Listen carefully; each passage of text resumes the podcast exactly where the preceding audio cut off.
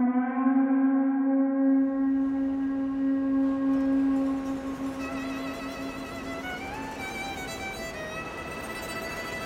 n'était pas une journée que Sandy Blair aurait pu marquer d'une pierre blanche. Son agent avait réglé l'addition, d'accord, mais cela ne compensait pas le refus essuyé au moment de solliciter un report de date de remise de son manuscrit. Le métro avait fait son plein de beauf et prenait son temps, une éternité, pour le ramener à Brooklyn. La marche sur trois pâtés de maison jusqu'au bâtiment de briques rouges qu'il appelait son foyer lui paraissait bien plus longue que d'habitude et l'air bien plus froid. Le temps d'arriver à destination, une irrésistible envie de bière le tenaillait. Il alla en prendre une dans le frigo, la décapsula et monta avec lassitude jusqu'à son bureau du quatrième étage pour se retrouver en face de la ramette de feuilles vierges qu'il était censé métamorphoser en roman. Une fois de plus, les Farfadets s'étaient abstenus de dactylographier un seul chapitre pendant son absence, et c'était toujours la page 37 qu'il attendait sur le rouleau de la machine à écrire. On ne trouve plus de lutin digne de confiance de nos jours, pensa Sandy morose, avant de lorgner l'alignement de mots avec dégoût, de boire une gorgée de bière au boulot et de chercher du regard de quoi se changer les idées. Ce fut à cet instant qu'il remarqua le voyant rouge du répondeur et découvrit que Jared Patterson avait appelé. Ou plus exactement sa secrétaire, ce qui était révélateur. Sept années s'étaient écoulées, mais s'entretenir avec lui gênait toujours autant ce salopard. Jared Patterson souhaite que Mr. Blair le contacte le plus rapidement possible au sujet d'un reportage. Fit une voix agréable pleine d'assurance que Sandy effaça aussitôt. Jared Patterson, répéta-t-il en s'adressant à lui-même, perplexe. Un nom qui évoquait une foule de souvenirs. Le bon sens voulait qu'il ignore ce message, Sandy en était parfaitement conscient. Jared ne méritait rien d'autre que son mépris, mais c'était impossible, car la curiosité le titillait déjà. Il décrocha le téléphone et composa l'indicatif un peu surpris de l'avoir toujours en tête sept ans plus tard.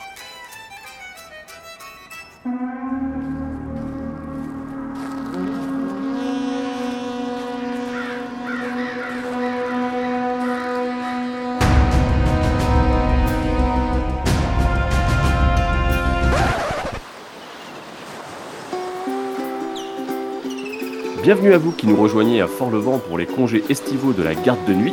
Vous êtes bien dans Martine à la plage, le podcast qui parle des autres œuvres de notre barbu à bretelles préféré. Malheureusement, je dois vous annoncer que c'est déjà la fin de l'été et que notre summertime s'arrête ici. Et nous, petites cigales noires de la garde, nous allons bientôt reprendre nos quartiers à Château Noir. Cependant et néanmoins, il nous reste un dernier invité à accueillir pour en finir en fanfare, on va dire entre guillemets, ou plutôt en asgul. Pour ce faire, j'ai à mes côtés William Blanc, qui est revenu auprès de nous après avoir fait sa petite lettre de motivation la dernière fois. Bonjour mon cher William. Bonjour, bonjour, bonjour. Euh, c'est bon, j'ai fait une bonne lettre de motivation, c'est bon, je peux, je peux, je suis embauché, c'est bon? Alors on va te prendre euh, en tant que recrue, puis on verra si tu prêtes le serment de la garde de nuit à un moment. D'accord. ok. Euh, alors pour ceux qui ne le connaissent pas encore, tu es un petit peu à la recherche universitaire ce que le punk est à la musique, à savoir quelqu'un qui utilise les codes mais qui a bien envie de décloisonner un peu. Ah bah, que- é- écoute, Est-ce que ça te va comme définition Ah, c'est très bien, c'est très bien, très très bien. Quelqu'un qui est né le même jour que la, la sortie du premier album des Ramones, euh, ouais, ouais, voilà quoi. Donc euh, voilà, ce qui fait de moi quand même un, un- un- un quasi pépé, mais mais oui, ça me va très bien en effet. Ouais, j'aime bien en effet euh, faire du travail d'historien en fait, mais sur des sur des objets un, peu- décalés, et notamment sur la fantaisie en fait. hein. donc voilà quoi. Donc, euh. Donc, je travaille principalement sur le médiévalisme, donc la perception du Moyen Âge à l'époque contemporaine, et euh, je travaille beaucoup sur juste des objets de culture pop. Quoi. Et donc euh, notre barbu préféré à Bretelles, euh, c'est pas Karl Marx, hein, c'est ça, c'est Marx. Ouais c'est ça. Non, mais il y en a plein, il y en a Eh, plein. ça, c'est- Karl Marx, tu peux, tu peux mettre Guillermo del Toro, je pense de temps en temps ça passe aussi. c'est pas faux. donc, Mais euh, voilà. Donc voilà, ouais, ouais, donc je m'intéresse euh, à Martine et je m'y intéresse même en tant que fan parce que évidemment euh, le, roman dont on va parler, je l'ai acheté dans les années 90 avant la sortie, euh, la publication, euh, même la sortie aux États-Unis euh, du Trône de Fer et même la publication en France, la traduction en France du Trône de Fer. Je l'ai acheté d'occasion chez Boulinier, je me rappelle. Voilà, donc je l'ai devant les yeux et ils sont bien le, voilà, ils bien le, vieux bouquin, quoi. Donc 40 francs, voilà. Donc c'est c'est marrant en fait. hein, voilà, c'est comme ça vous saurez tous, voilà. Et c'est un bouquin que j'avais adoré, sans connaître Martine euh, du tout avant. En fait, encore une fois, le Trône de Fer, c'était pas du tout, euh, c'était pas sorti. non c'est pas du c'est pas du tout sorti parce que le Trône de Fer c'est euh, Très bon. 1996 pour le début. Ah, aux États-Unis. Et du coup, euh, aux États-Unis en tout cas, euh, du coup, même le roman, lui, il est sorti en 83 outre-Atlantique et 85 chez nous. Donc on est vraiment sur des œuvres euh, de, jeunesse, hein, on va dire, pour Martine avant d'arriver à, son gros cycle de la maturité quelque part. Ouais, alors œuvre de jeunesse. Après, pour moi, c'est une œuvre qui, euh, je l'ai dit d'ailleurs quand j'avais quand j'avais écrit le bouquin Winter is Coming, euh, on avait parlé longuement de ce bouquin parce que pour moi, c'était un un bouquin qui est qui est essentiel pour comprendre Martine, qui est un bouquin très politique et qui, euh, qui, à mon avis, était essentiel pour comprendre euh, pourquoi Martine fait de la fantaisie à sa manière. En fait, Donc, si on peut ah, attends, attends, attends, on va, on va reprendre les bases. de quoi ça, de quoi, de quoi ça parle, Armageddon Ride J'allais pitcher juste après, tu vois, j'allais pitcher. ah, bah, parfait. Bah, voilà. Donc, mm. Armageddon Ride, en fait, alors c'est un, un, un peu déroutant d'ailleurs. C'est un roman qui se passe dans les années 80 aux États-Unis. Donc c'est vraiment un roman, à l'origine, c'est quasiment un roman contemporain en fait, parce qu'il est sorti en 83 et euh, ça se passe à cette époque-là, quoi, en fait. Donc euh, ça se passe en 81, au début des années 80 aux États-Unis, et ça parle en fait d'un, journaliste. Et le journaliste, on comprend qu'en fait c'est Martin lui-même, en fait, hein. enfin sincèrement, quoi. Donc euh, qui en fait qui un journaliste de rock à qui en fait un euh, qui apprend qu'un un impresario, en fait, hein, dont le surnom était Sauron, euh, a été assassiné.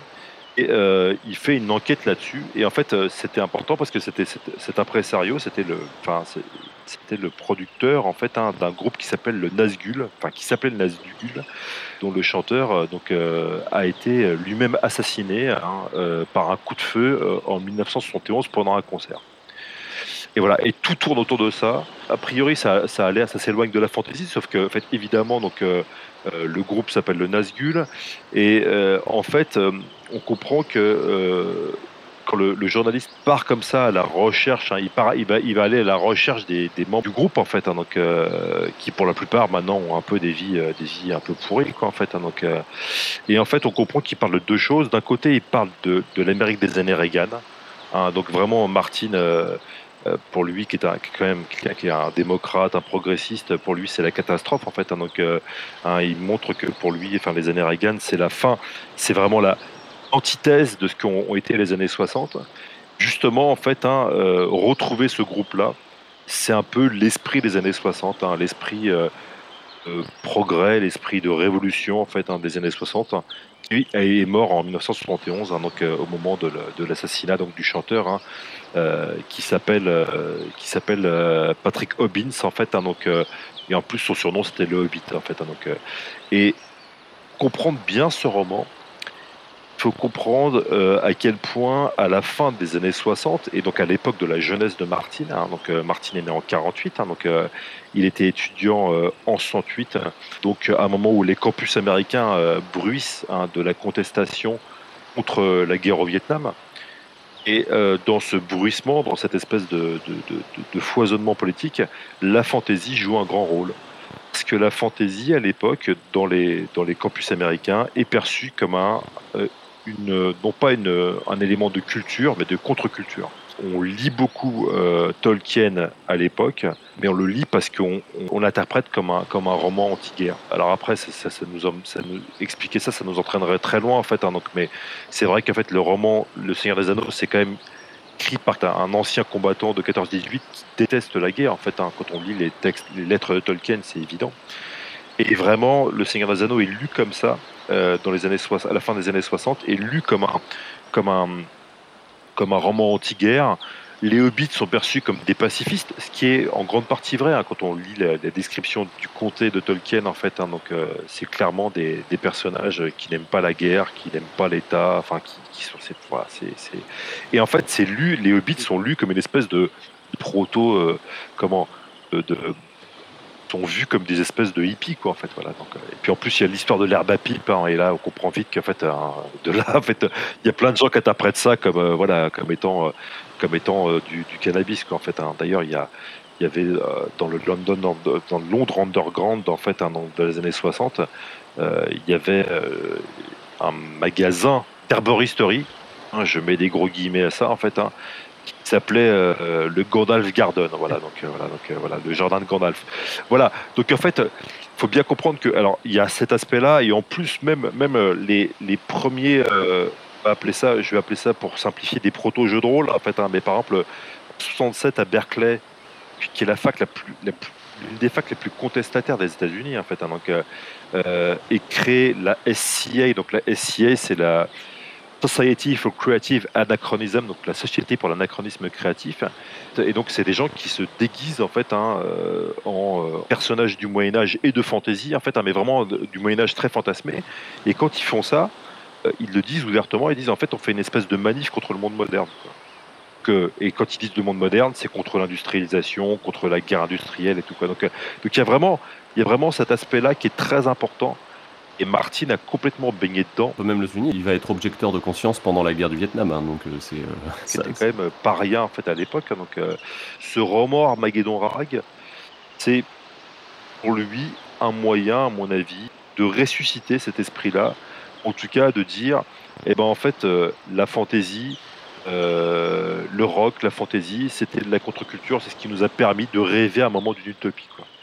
Euh, et il mélange des deux justement dans ce roman-là, en justement en mettant en scène un, groupe de rock qui n'a jamais existé, mais qui a existé. Je vais vous expliquer pourquoi après. En mettant un groupe de rock qui mélangeait les deux imageries, en fait, hein, donc euh, le Nazgûl. hein, donc, euh, alors pourquoi je dis, bah, il n'a pas existé parce qu'il n'a pas existé, tout bêtement, hein, mais il a existé parce qu'en fait, il y a eu des groupes de rock, en fait, très connus, qui ont employé l'imagerie de fantasy. Le plus connu, évidemment, euh, c'est Led Zeppelin, en fait, hein, donc, euh, qui fait beaucoup d'allusions à Tolkien dans ses chansons. hein, par exemple, Ramble On, donc euh, même euh, si on lit bien les paroles dans Starway to Heaven, enfin voilà, après je, euh, donc euh, ça vous donnera peut-être l'occasion de réécouter ou d'écouter ces chansons-là. hein, si... Et puis il y en a plein d'autres en fait. hein, euh, dans un mode plus dark, hein, il y a Black Sabbath en fait, donc, euh, mais il y a aussi Uriah Heep, enfin voilà, donc il y en a, il y a un paquet et et plein groupes qui vont annoncer le hard rock, mais aussi des groupes de rock progressif en fait. donc je pense par exemple à King Crimson en fait, qui est un groupe anglais, voilà, qui qui euh, dans son premier album en fait, hein, donc euh, écrit une chanson qui s'appelle The Court of the Crimson King en fait, et qui, est vraiment et, dans beaucoup de ces chansons là. Il y a vraiment l'idée que le Moyen Âge, c'est en tout cas le Moyen Âge rêvé, euh, fantasmé, c'est l'opposé en fait hein, du monde moderne, du monde contemporain avec ses industries et son, son, euh, ses, ses guerres et tout. hein. Cette idée-là se voit nettement en fait donc, euh, dans, le, dans, le, roman de Martine. Et ça permet aussi d'ailleurs à Martine, euh, quelque part, régler ses comptes avec, avec euh, l'Amérique des années Reagan en fait. hein. parce que l'Amérique des années Reagan, c'est vraiment un immense retour en arrière. C'est euh, l'Amérique conservatrice hein, qui contre-attaque. C'est aussi d'ailleurs une époque où époque de panique morale en fait, hein, où on commence à, regarder les jeux de rôle, à dire voilà les jeux de rôle c'est une invention du diable et tout, c'est un truc démoniaque et tout. Voilà, donc, euh, euh, où évidemment on attaque euh, même des groupes de, de, rock ou de métal en fait, hein, voilà. Comme aujourd'hui d'ailleurs, hein, en fait, où, les conservateurs américains montent, vraiment inventent des espèces de, complots qui viendraient de la contre-culture pour essayer d'interdire justement, ou en tout cas de mettre les bâtons dans les roues euh, de la fantaisie, euh, du rock et tout. Et sur les, juste une petite intervention pour vous signaler que si jamais vous êtes intéressé par les liens entre la fantasy et pour le coup un type de musique en particulier le métal, il y a un excellent podcast d'Elbakin là-dessus euh, que vous pouvez euh, aller écouter. Tout à fait.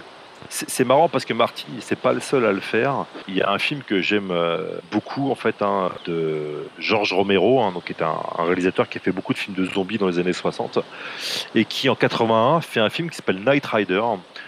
Euh, Night Riders avec un S à la fin, qui est un film qui pendant longtemps n'a jamais été diffusé en France en fait, hein, et qui met en scène un groupe de motards qui, euh, pour simplifier, se prennent pour des chevaliers arthuriens en fait, et un groupe de motards dans l'Amérique des années Reagan. Et en fait, c'est la même chose en fait. hein. C'est vraiment, ils essaient de créer entre eux une espèce de utopie en fait. hein. Ils font des espèces de fêtes médiévales en fait, hein, voilà, et ils vont de ville en ville pour créer, pour continuer à, faire perdurer cette espèce d'utopie euh, euh, des années 60, hein, utopie qui passe justement par la contre-culture, par le médiévalisme, par la fantaisie. Ce film-là, en fait, quand on le met en miroir avec Armageddon Rag, on comprend nettement en fait que là, on est face à deux auteurs qui sont clairement des progressistes et qui sont désespérés par, par l'Amérique des années Reagan. En fait, un Amérique des Reagan qui, euh, sincèrement, annon- annonce euh, sur beaucoup d'aspects d'Amérique des années Trump en fait. hein. donc, euh, donc voilà, il y, y, y y a un aspect qui est très important. Et je pense un dernier aspect important. Martin, à travers ce roman-là, il veut continuer, enfin, il veut affirmer le rôle éminemment politique de la fantasy. Et ce faisant, il réagit à ce qu'il aperçoit aussi euh, sous, ses yeux, en fait, hein, c'est que dans les années 80, eh bien, la fantasy devient aussi et en passe de devenir un objet de consommation de masse. Euh, avec le succès hein, qu'a eu Tolkien sur les campus, très vite, euh, des, bah, par exemple, les éditions Marvel, hein, donc les éditions de comics, en fait, vont publier, par exemple, des, euh, adapter les aventures de Conan le Barbare en comics à partir de 70. Et puis après, les jeux de rôle vont apparaître en 74, enfin, les publications de la première édition de Donjons et Dragons. Et sauf qu'en fait, ça, ça, connaît un tel succès que dans les années 80, et bien justement, même si cette industrie-là, en fait, notamment les jeux de rôle, sont en but aux attaques hein, de la, la, droite conservatrice, en fait, hein, donc, euh, eh bien, euh, cette industrie-là est en passe aussi, hein, en plus avec le développement des jeux vidéo, est en passe de devenir une industrie de masse. Et donc, qui dit industrie de masse dit aussi appauvrissement politique du propos, en fait. hein. Et en plus, il y a aussi un autre aspect, c'est que ça incite aussi d'autres auteurs à écrire des cycles de fantasy très nettement euh, calqués sur Tolkien, en fait. Et, et là-dessus, en fait, Martin et, et les clones de Tolkien, mais sans l'aspect, euh, voilà, parfois très politique hein, que euh, Tolkien a aussi. Et je pense par exemple à, à Terry Brooks, hein, le, le enfin tout le cycle de Shannara, en fait, voilà. Donc, euh, On peut penser à Goodkin hein, dans, le, dans, le, dans, le genre, dans le genre ultra conservateur très réganien, euh, ça se pose là quoi. Voilà, et en fait, Martin, il réagit aussi à ça, parce que, bon, Shannara, par exemple, c'est 77, en fait, donc les premiers romans, donc, euh, et donc il dit, moi, je veux faire de la fantaisie, qui fait réfléchir, quoi, en fait, donc, euh, dans, le, dans laquelle la politique, en fait, joue un rôle central. Ça va aboutir à Game of Thrones, en fait, hein, donc, euh, voilà, donc, avec justement une espèce de réaction, genre, euh, vous voulez montrer un, Moyen Âge, euh, une vision très idéalisée du Moyen Âge, hein, avec justement, voilà, Terry Brooks, Goodkin, voilà, donc moi je montrais une version très dark. Et donc voilà, Martin il développe cette espèce de espèce de, vision fantasy où justement en fait hein, il n'est pas là pour faire rêver les gens, hein, il est là pour les faire réfléchir. Alors c'est c'est même marrant parce qu'en plus il y a un autre, il y a pas mal de clins d'œil hein, dans, dans Armageddon Rag. Ouais, je, pense, je pense que plus que des clins d'œil, hein, euh, si on prend Tolkien, euh, entre Nazgûl, Sauron, Hobbit, euh, on est quand même du référencé quoi. Puis non mais bien sûr, c'est marrant parce que il n'y a pas ça dans l'édition de poche actuelle en fait, hein, mais dans la première édition. euh, je dis ça un peu pour me la péter, quoi, comme ça je dis voilà, j'ai la première édition. Euh, et ben, euh, et ben en fait, il y a, Martin il a, poussé tellement loin le délire qu'en fait il a fait la discographie du Nazgûl. Et par exemple le premier album, hein, qui est sorti en 66, s'appelle Hot Wind Out of Mordor. Voilà, donc euh, les vents euh, traduits, hein, les vents, euh, les vents torrides en fait, hein, sortis du Mordor. Voilà, donc.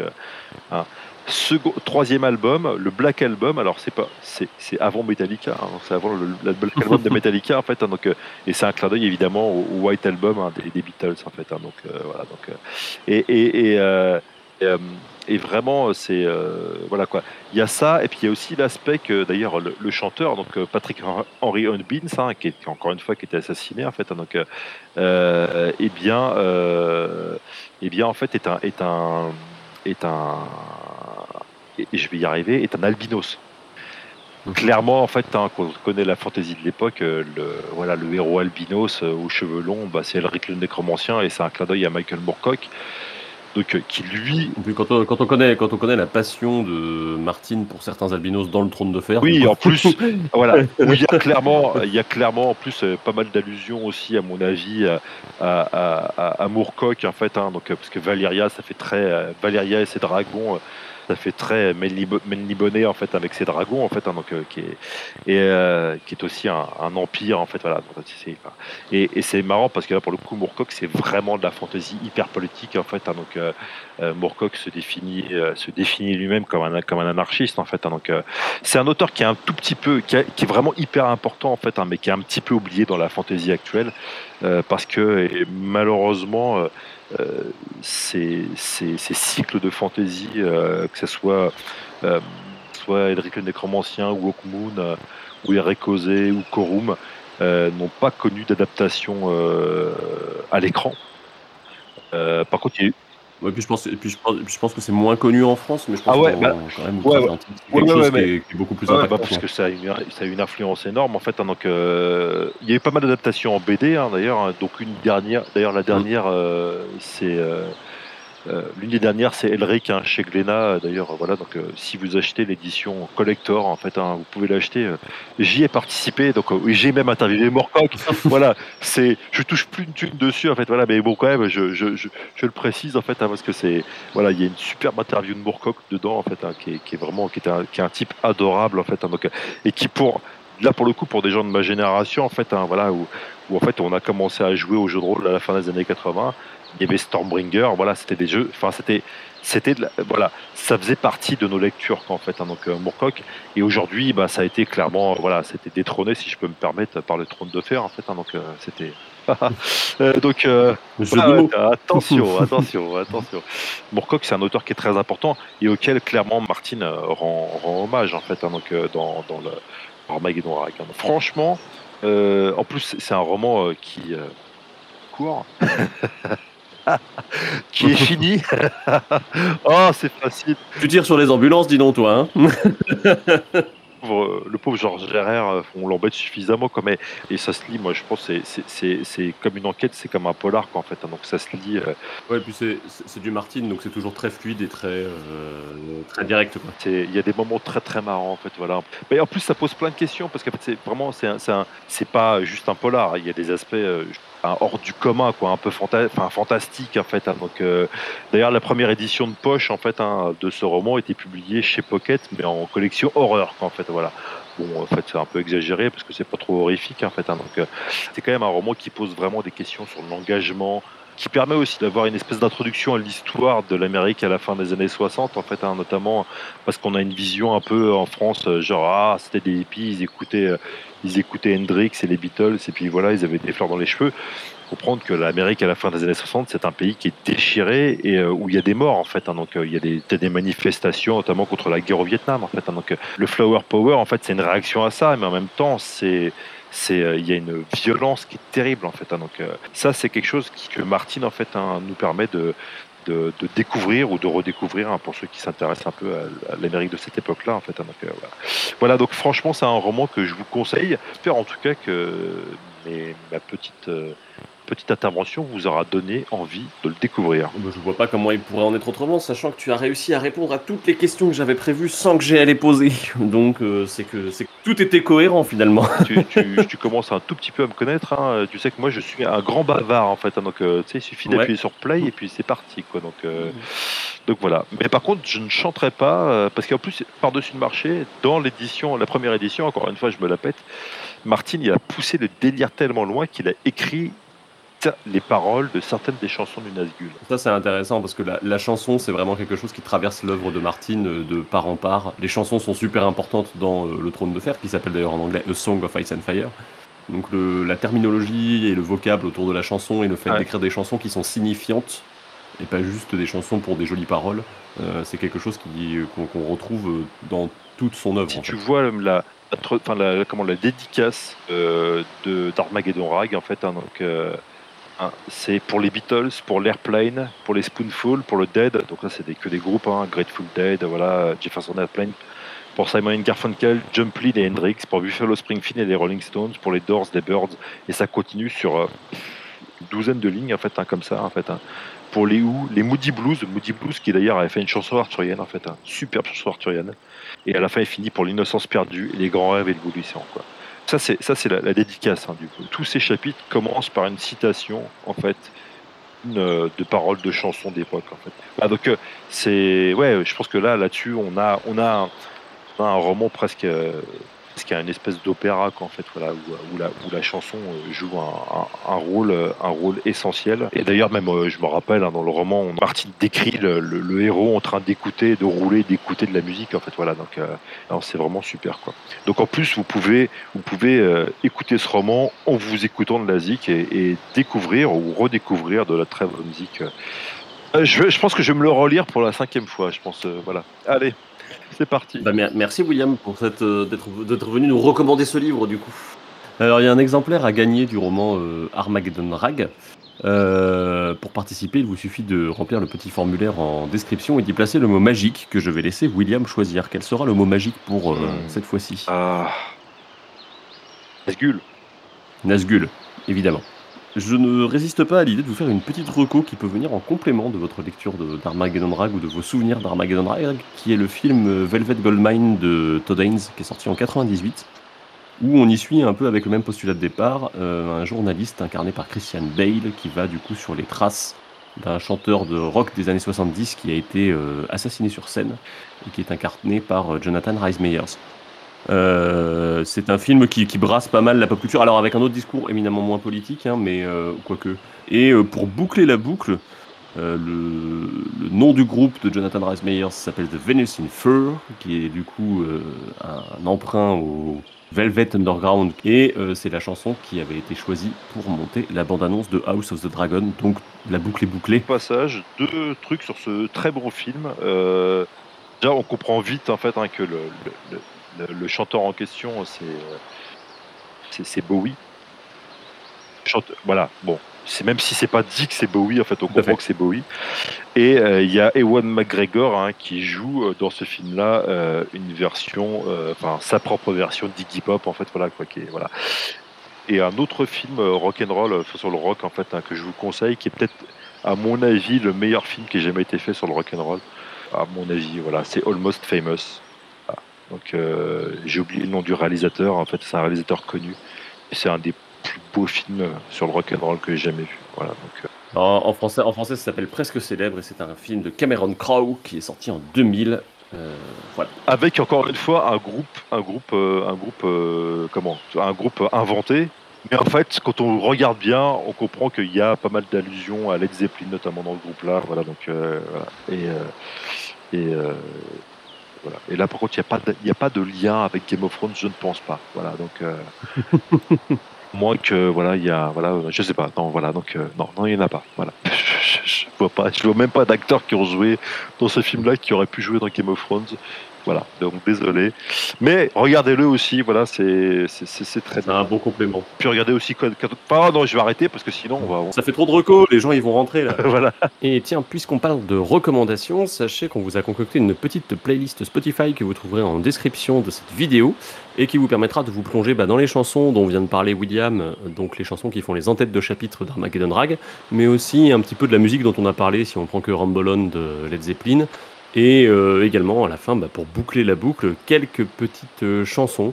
Alors, inspirées du Trône de Fer, on va forcément glisser un peu plus sur la période 90-2000, puisqu'on va plutôt être sur du, hard rock, on va dire, ou des choses comme ça. Voilà, donc une petite playlist de un, mot, trois bonnes heures et demie pour euh, bah voilà, continuer cette, cette aventure musicale.